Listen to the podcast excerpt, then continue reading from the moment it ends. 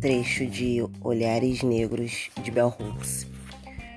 A crise da feminilidade negra só pode ser abordada com o desenvolvimento de lutas de resistência que enfatizem a importância de descolonizarmos as nossas mentes, desenvolvendo uma consciência crítica.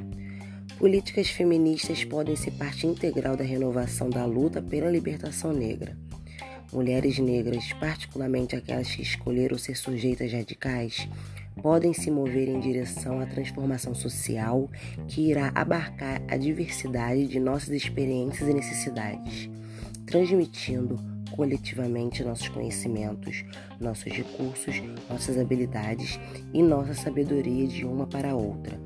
Criamos um novo local onde a subjetividade negra radical pode ser nutrida e sustentada.